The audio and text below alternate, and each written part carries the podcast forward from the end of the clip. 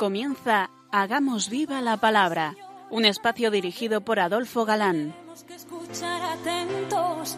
En tu palabra, Jesús, está el mensaje, el del amor, el de andar despiertos. Cuando no tenga sentido la tristeza, en nuestra historia andemos como ciegos. En tu palabra hallaremos la fuerza que nos levante y llene de sosiego.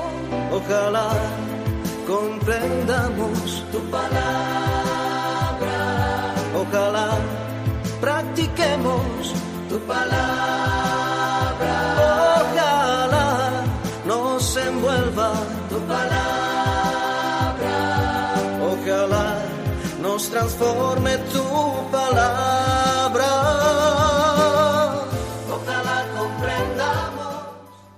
Hola amigos, un día más nos acercamos a la frescura de la palabra de Dios y como solemos decir, hace que nos sintamos siempre jóvenes, frescos, muy vitales. Aquí estamos de nuevo, Adolfo, Katy, dispuestos a pasar este rato en vuestra compañía. Bienvenido a vuestro programa Hagamos viva la palabra.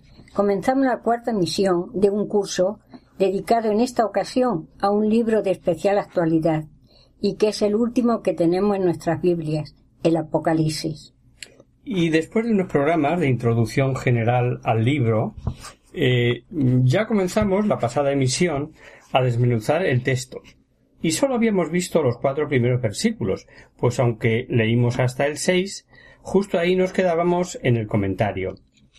El final del versículo quinto, unido al versículo seis, nos revela algo que nos tiene que llenar de amor, esperanza y alegría.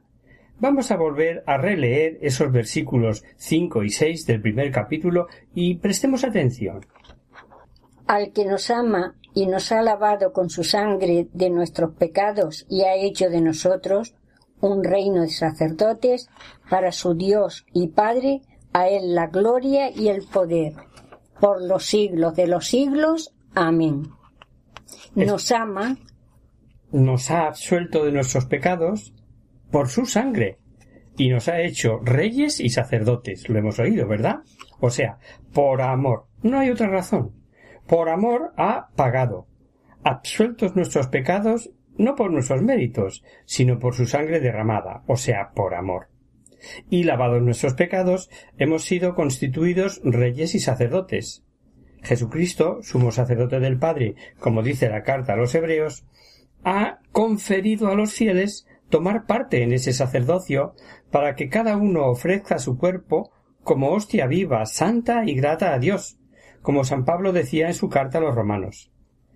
¿Comprendéis ahora que es posible, y claro que lo es, ofrecer penas, dolores y sufrimientos y sentir un gozo espiritual? Y algo tan trascendente que todo bautizado debería no olvidar. Nuestra redención no es sólo negativa, no sólo purificados de, sino incorporados al Cristo viviente, totalmente positiva.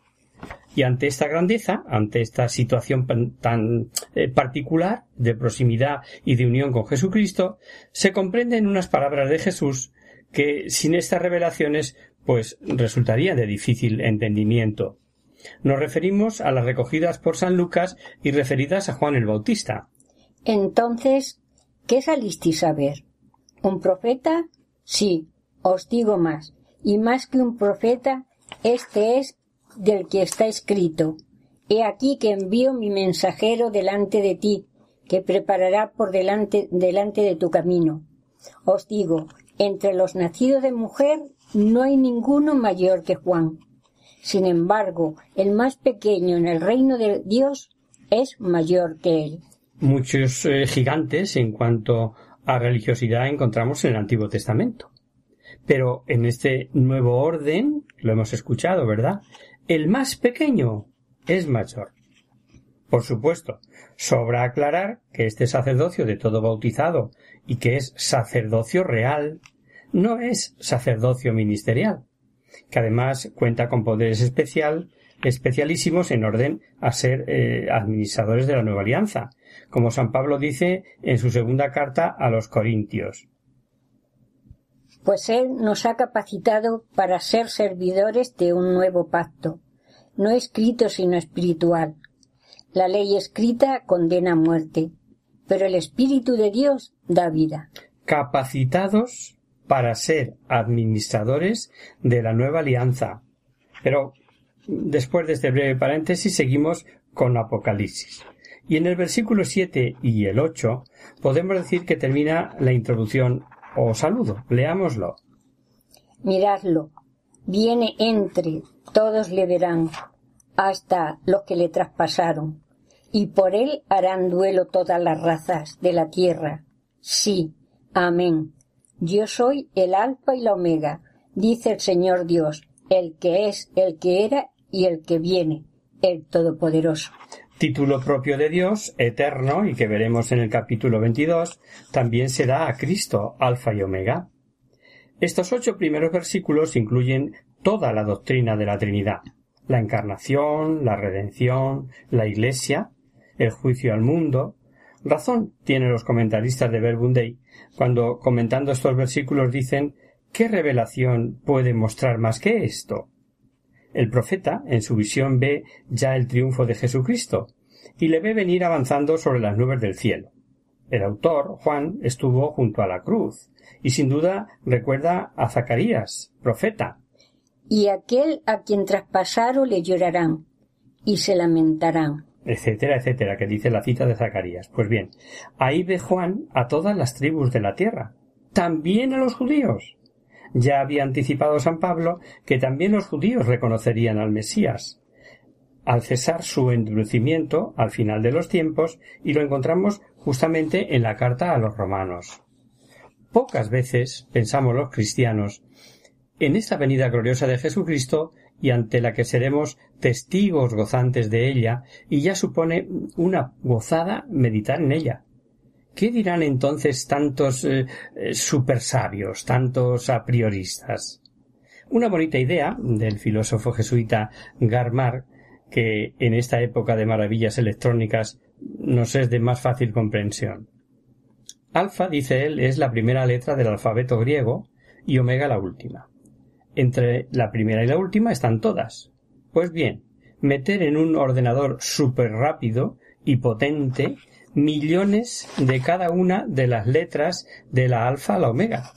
Y dadle al ordenador, al ordenador la orden que haga con ellas todas las combinaciones posibles. Y tendremos escrito cuanto ya se escribió y cuanto se pueda escribir en el futuro. Más aún. Ahí está tu historia, querido oyente, la mía, la de todos los hombres. Así, a Cristo que es Dios, le veremos con el rollo de toda historia, escrito por dentro y por fuera, siendo él quien únicamente es capaz de abrir el libro y romper los sellos. Él es el alfa y el omega. Pero seguimos con el texto. Los versículos del 9 al 11 nos dicen lo yo apuntado en la introducción.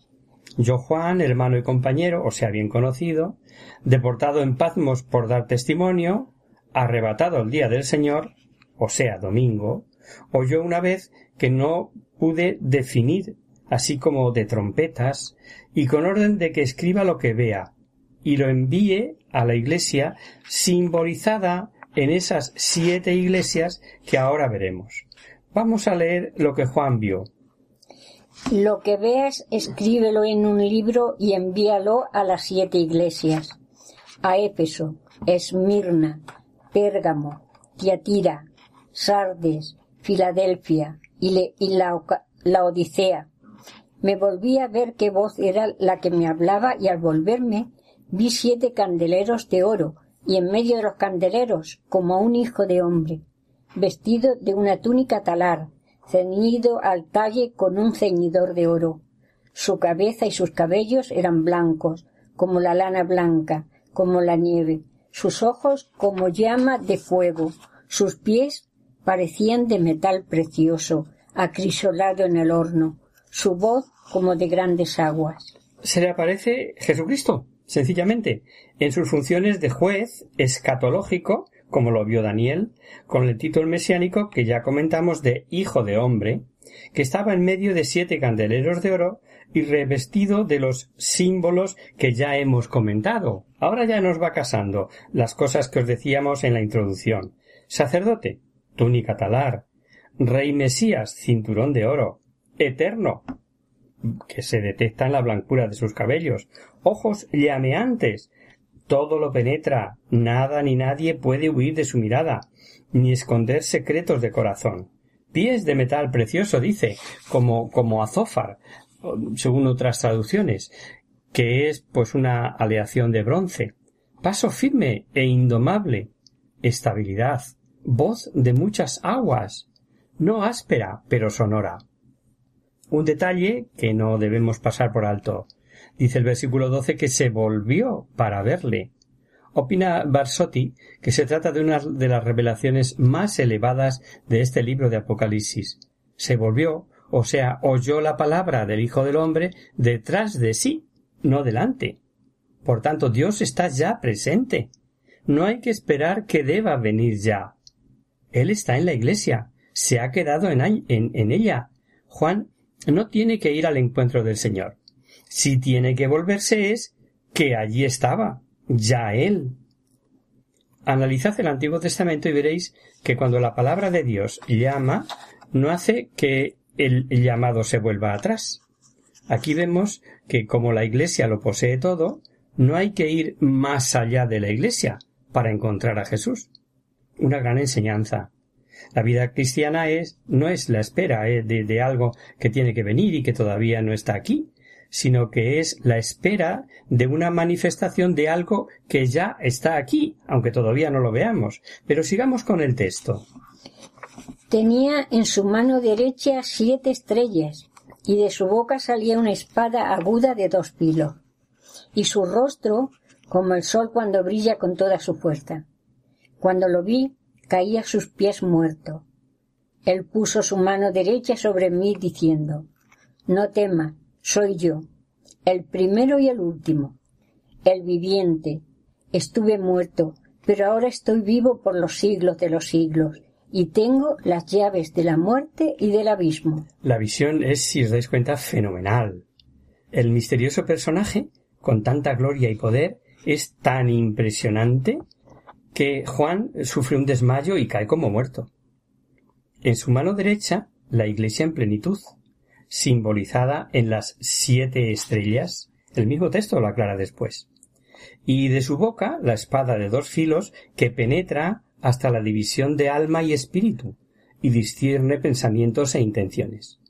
Y aquí vemos al mismo que había pedido a Jesús sentarse con su hermano a derecha e izquierda en su reino, incapaz de resistir ante la grandeza del rey, del rey del reino, el único rey.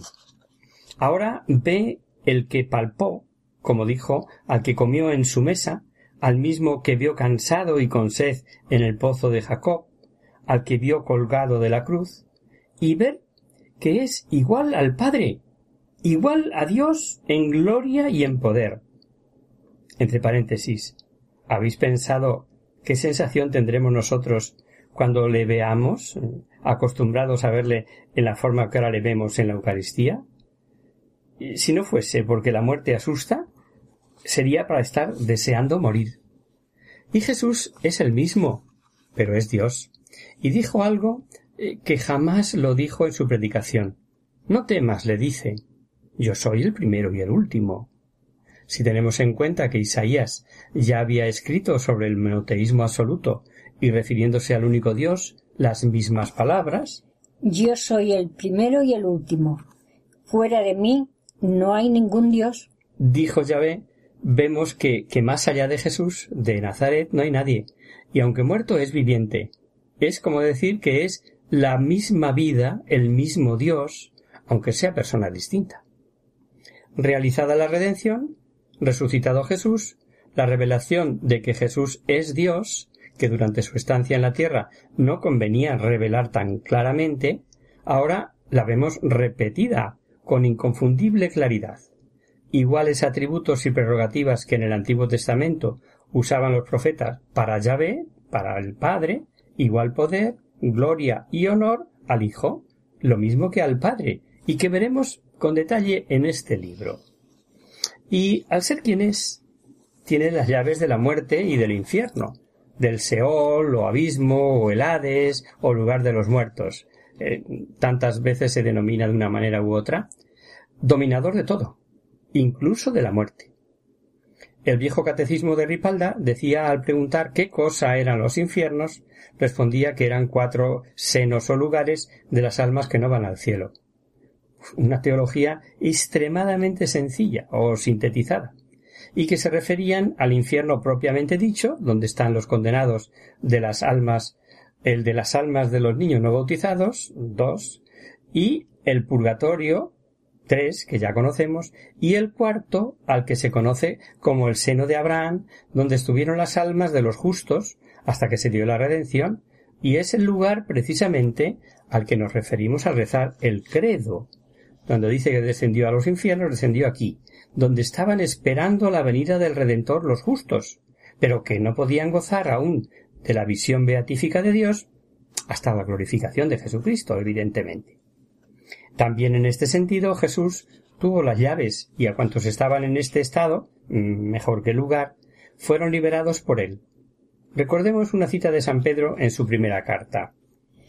Cristo, para llevarnos a Dios, murió una sola vez por los pecados, el justo por los injustos, muerto en la carne, vivificado en el espíritu, en el espíritu fue también a predicar a los espíritus encarcelados. Y lo que todos decimos al rezar en la profesión de fe, al credo me estoy refiriendo, fue crucificado, muerto y sepultado, descendió a los infiernos, pues a ese lugar, a ese lugar concreto, aludimos cuando rezamos esto. En San Juan, en su Evangelio, encontramos una de estas citas de múltiple referencia. Así también le ha dado al Hijo tener vida en sí mismo y le ha dado poder para juzgar, porque es hijo del hombre. No os extrañéis de esto. Llega la hora en que todos los que estén en los sepulcros oirán su voz. Vale para lo que comentábamos, vale para la resurrección final y vale mm, para una resurrección espiritual. Los muertos oirán su voz.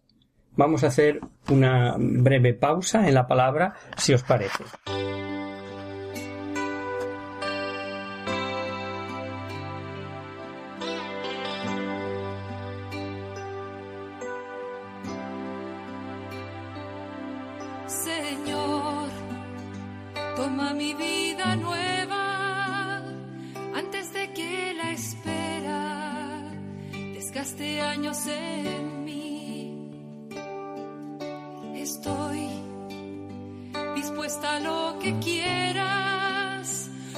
tu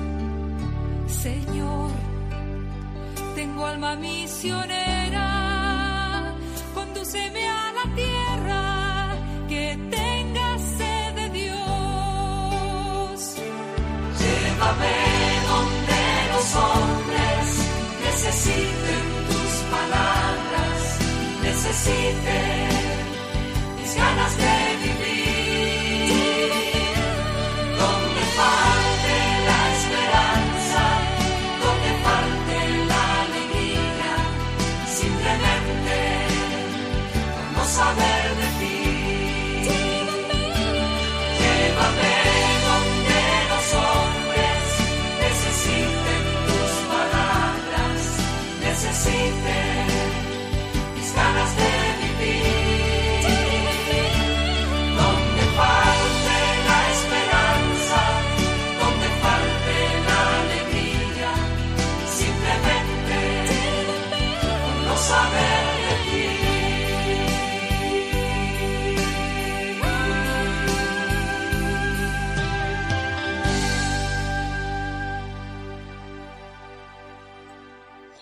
Amigos, de nuevo con vosotros tras este breve descanso musical.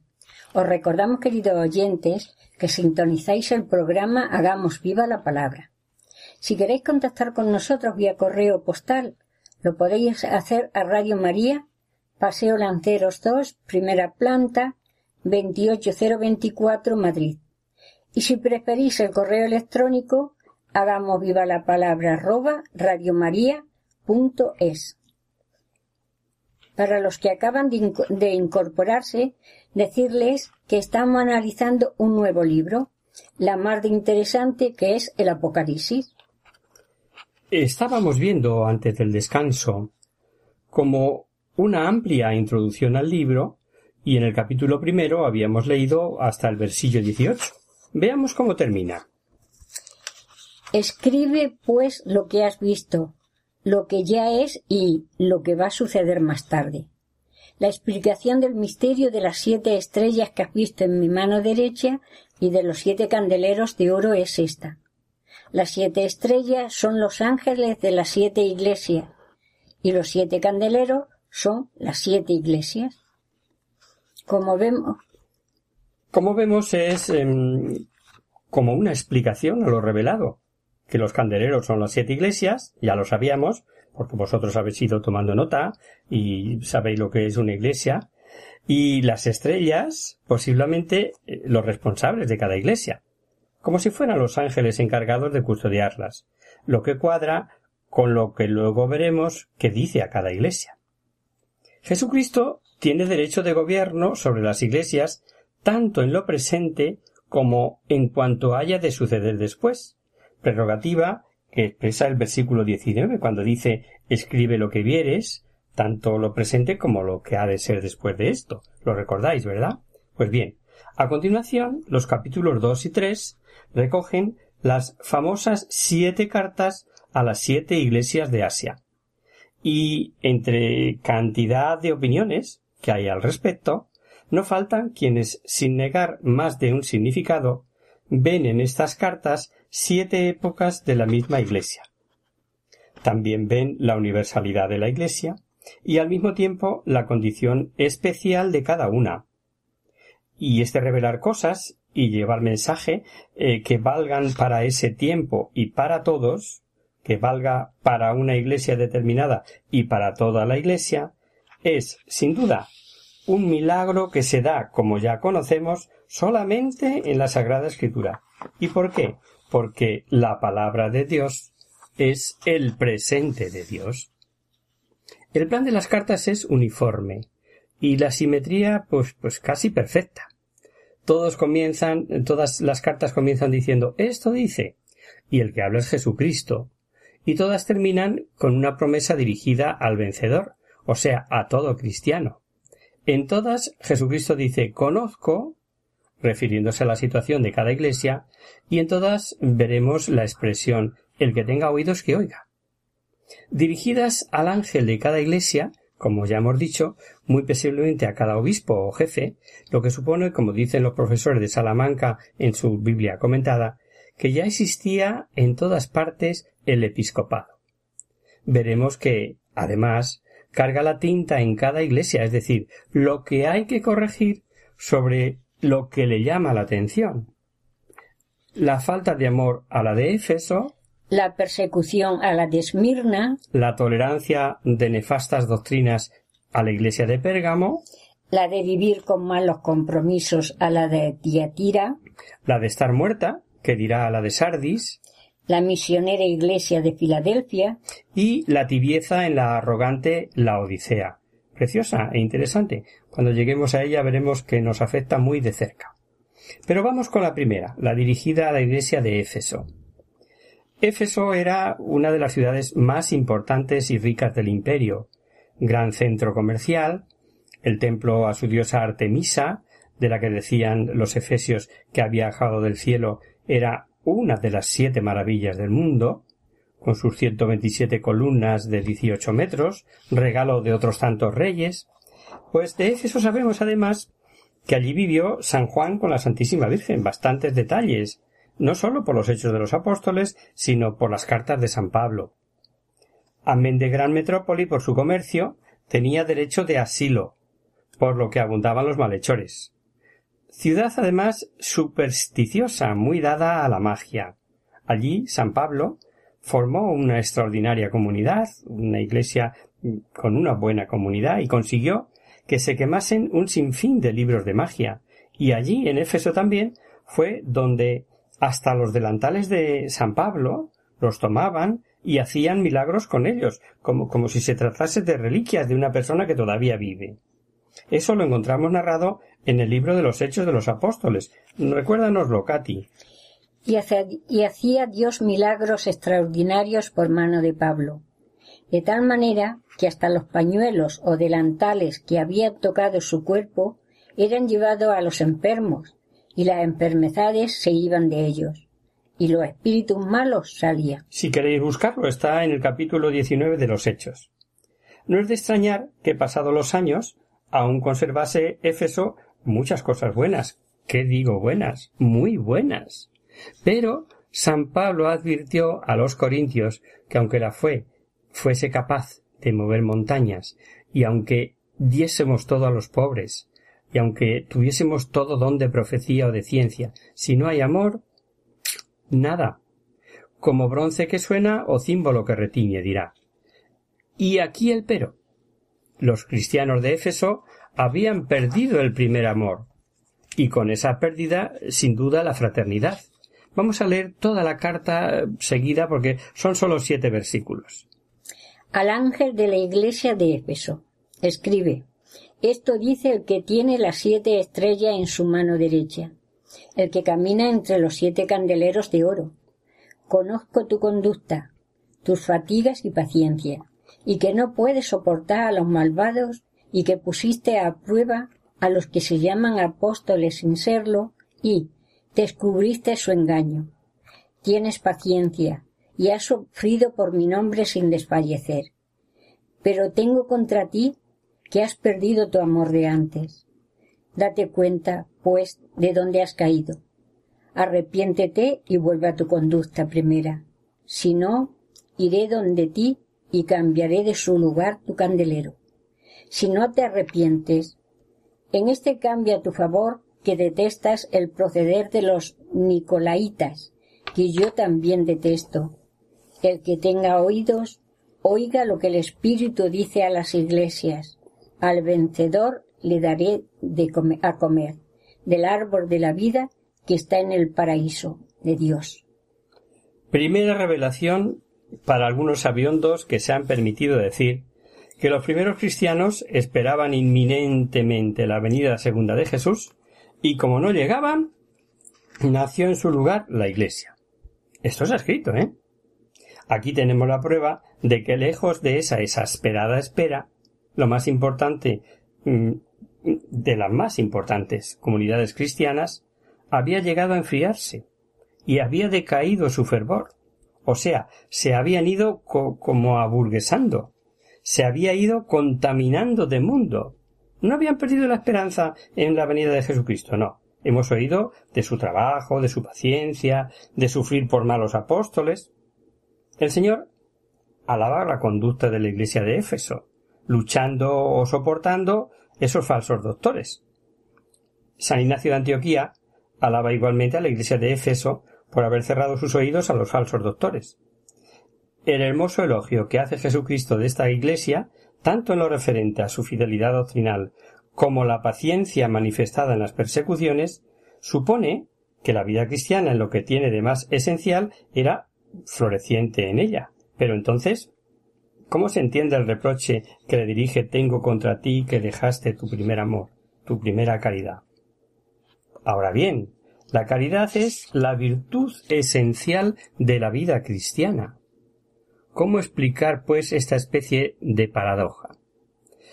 Para entender esto, hemos de tener presente que el verbo empleado aquí por San Juan puede significar renunciar, abandonar, pero también aflojar o descuidar, y en esa línea va. El reprocho que le dirige Cristo parece ser a causa de su negligencia.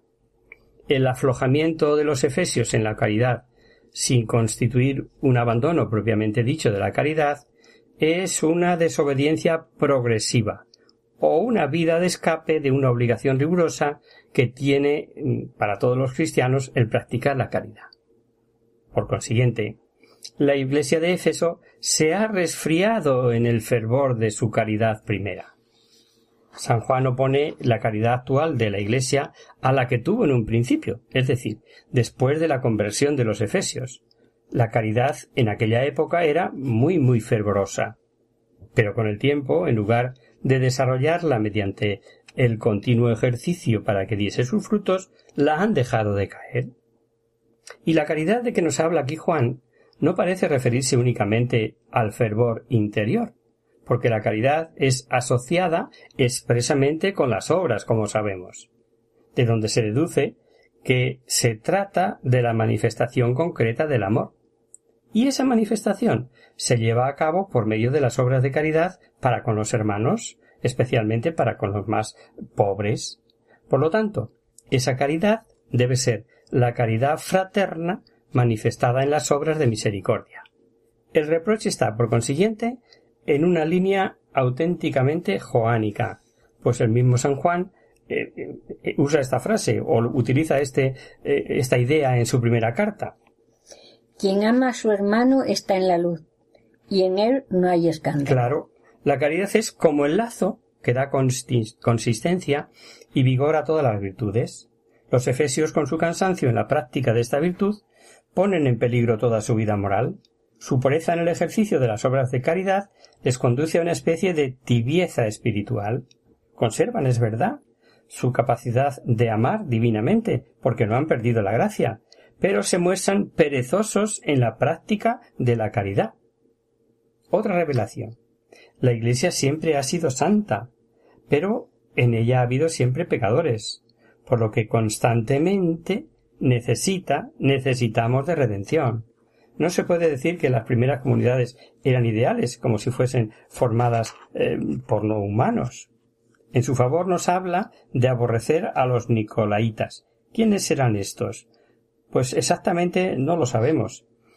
Pero como uno de los siete diáconos primero de la Iglesia se llamaba Nicolás, algunos piensan si fue hereje y a los que siguieron le llamaron Nicolaitas, pero no deja de ser una elucubración. En una palabra, se desconoce. Si sabemos por San Igneo y San Hipólito que esos eh, Nicolaitas eran herejes y sabemos que entre otras cosas negaban que fuese pecado la fornicación. Hay quienes piensan que se trata de un nombre simbólico equivalente a Balán.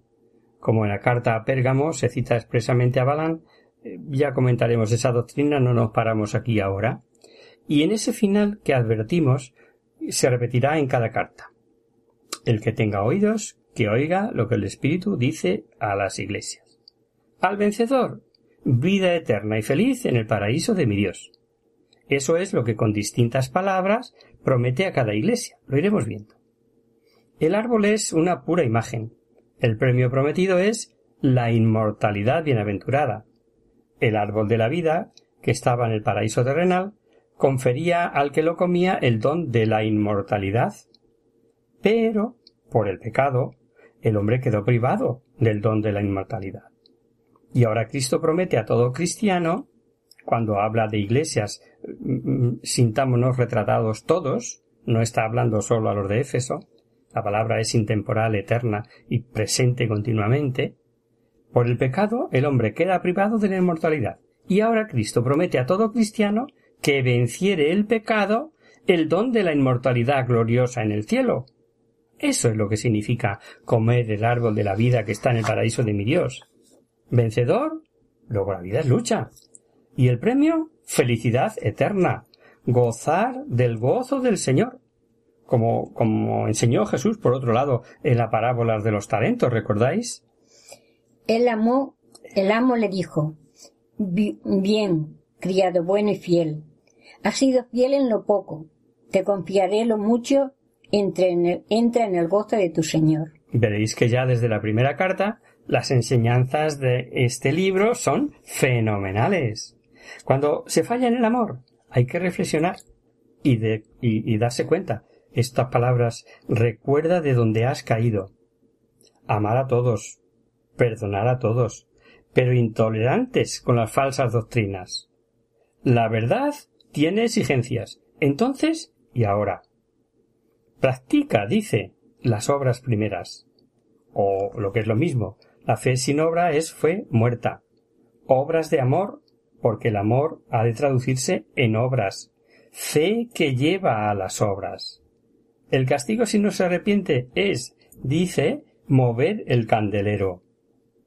Esta amenaza simbólica podría ser una alusión a los desplazamientos sucesivos de la ciudad y su definitiva destrucción. Para otros significará más bien que la comunidad de Éfeso decaería de su rango, perdiendo la primacía religiosa que entonces tenía en el Asia Menor. ¿Perder, perder, perdón, esa iglesia de ser capitalidad religiosa? Tal vez.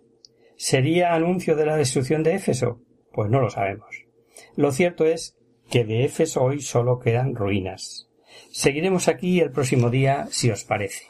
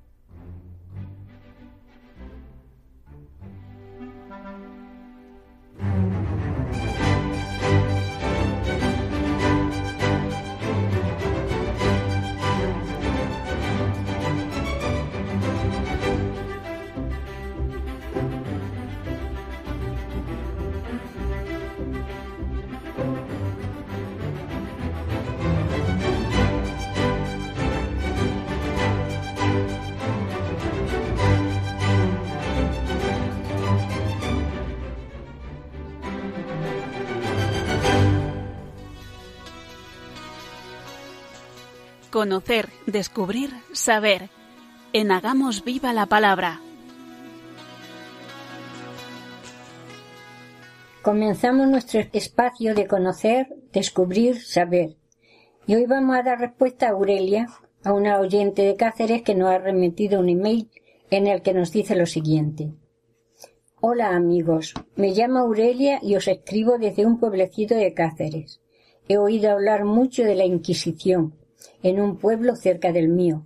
Se encuentran cosas que de hace muchos años y que siempre aparecen como algo negro y acusador en la historia de la Iglesia, de cosas horribles que siempre le atribuyen.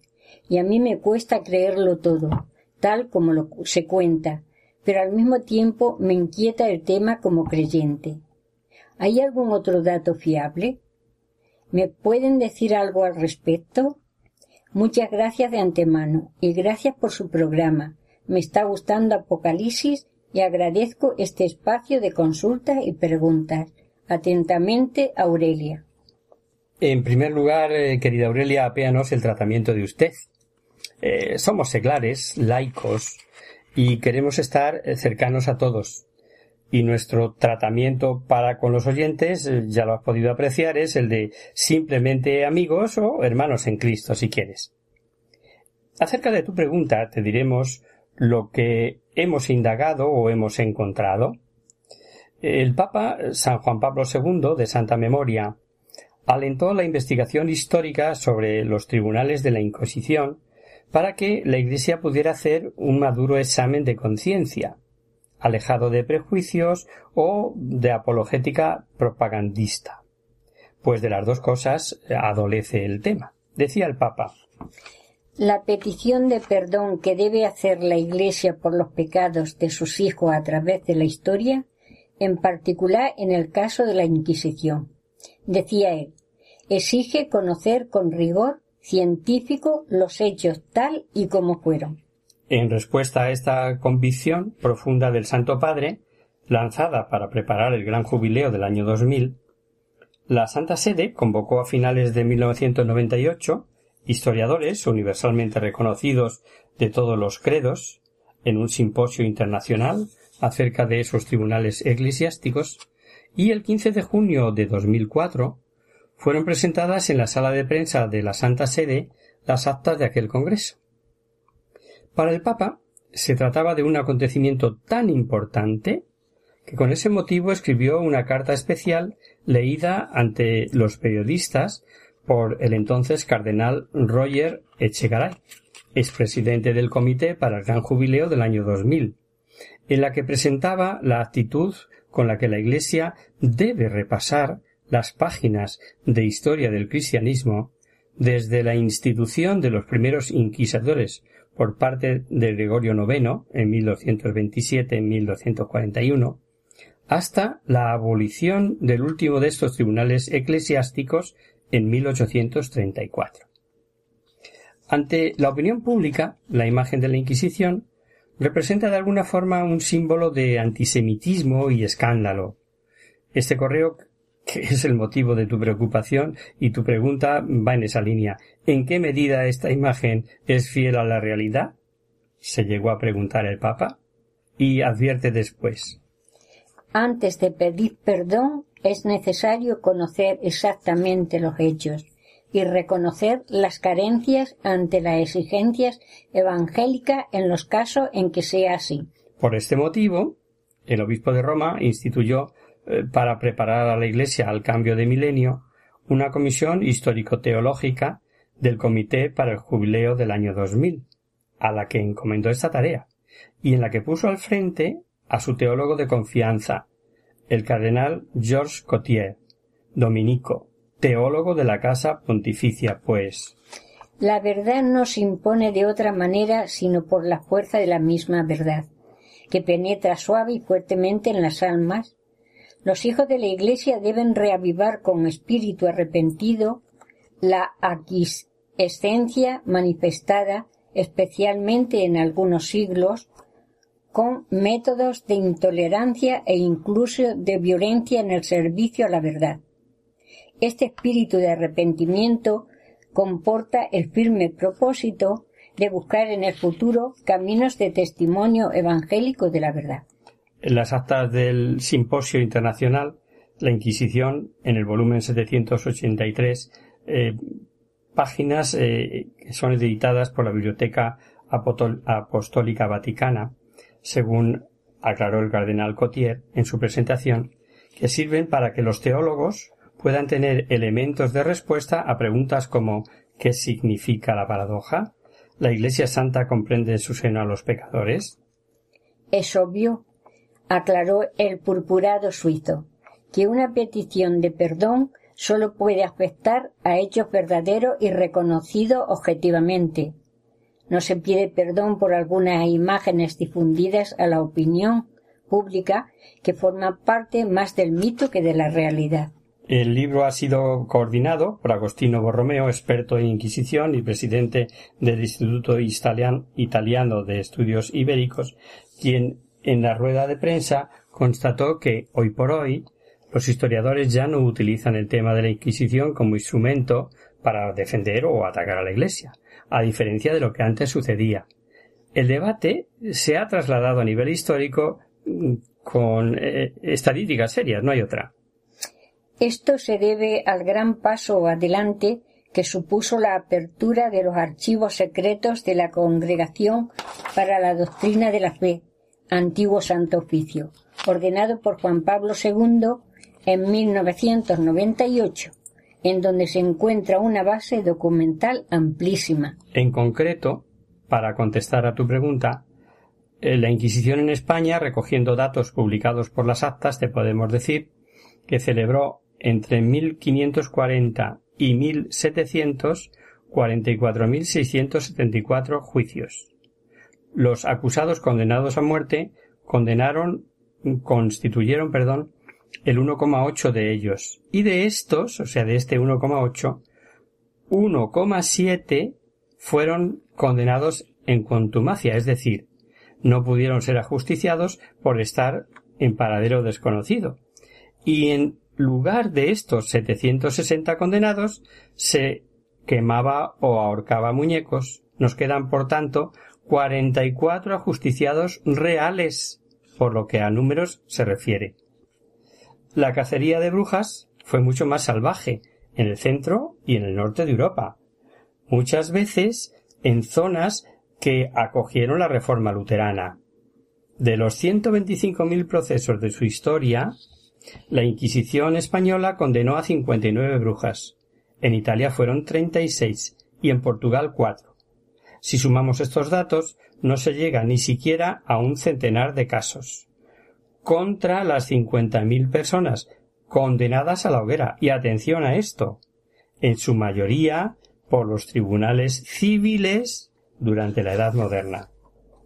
Proporcionalmente, las matanzas de brujas más numerosas tuvieron lugar en Suiza. Se quemaron a cuatro mil en una población aproximada de un millón de habitantes. Polonia, Lituania, unas diez mil, en una población de tres millones cuatrocientos mil. Alemania, veinticinco mil, en una población de dieciséis millones. Y Dinamarca, Noruega, unas cincuenta en una población de mil. Ya entonces se alentaba a los investigadores a profundizar en la gran masa de fuentes históricas que ahora son consultables, para superar definitivamente, por una parte, la leyenda negra creada contra la Inquisición en países protestantes y por otra, la apologética católica propagandista que surgió como reacción. De todo ello, como puedes ver, se deduce que hay efectivamente errores, errores históricos, que no se pueden ignorar, pero que es preciso verlos también en su marco histórico, es decir, metiéndonos, como yo digo habitualmente, en el túnel del tiempo y situarnos en aquella época. Y que por otro lado, hay muchas exageraciones con intención deliberada de hacer daño. Uno se admira cuando lee ese 0,1% de condenas a muerte de los más menos 44.000 juicios y en un periodo, no lo olvidemos, que es de unos 160 años. Tristemente, se sigue utilizando el tema arbitrariamente, apoyados en los conocidos tópicos, sin prestar el más mínimo interés por la verdad histórica. Lo hemos podido observar, por ejemplo, en una película española estrenada hace unos años, eh, con Vigo Mortensen de actor principal, y lo que es peor, el tema es recurrente. Te remitimos para más detalles al número 408 de Alfa y Omega de junio de 2004, que es la fuente de donde hemos sacado estos datos. Aunque hay muchos libros al respecto, que si te interesa también te podemos facilitar. Quedamos a tu disposición y nuestro correo siempre está abierto. Y nada más, Aurelia. Eh, esperamos haber aclarado tu duda y no dudes en escribir desde nuevo si te parece oportuno. Y hasta aquí, queridos amigos, el programa de hoy os dejamos con nuestra sintonía y os recordamos que si queréis dirigiros al programa para cualquier duda, aclaración o sugerencia, participando en el espacio de conocer, descubrir, saber, estamos a vuestra total disposición y encantados de atenderos eh, en la siguiente dirección. Radio María, Paseo Lanceros 2, primera planta, 28024, Madrid o bien si lo preferís al correo electrónico hagamos viva la palabra arroba radiomaria.es. El próximo miércoles, como sabéis, este programa del, está el programa del Padre Rubén Inocencio, que alterna con nosotros quien guarda tu palabra. Por tanto, nosotros nos encontraremos de nuevo dentro de 15 días, si Dios quiere. Con un programa en el que seguiremos buceando en este interesante libro de Apocalipsis y seguiremos desmenuzando el mensaje a estas siete iglesias de Asia con interesante aplicación práctica para nosotros. Hasta el próximo día, amigos. Hasta dentro de 15 días.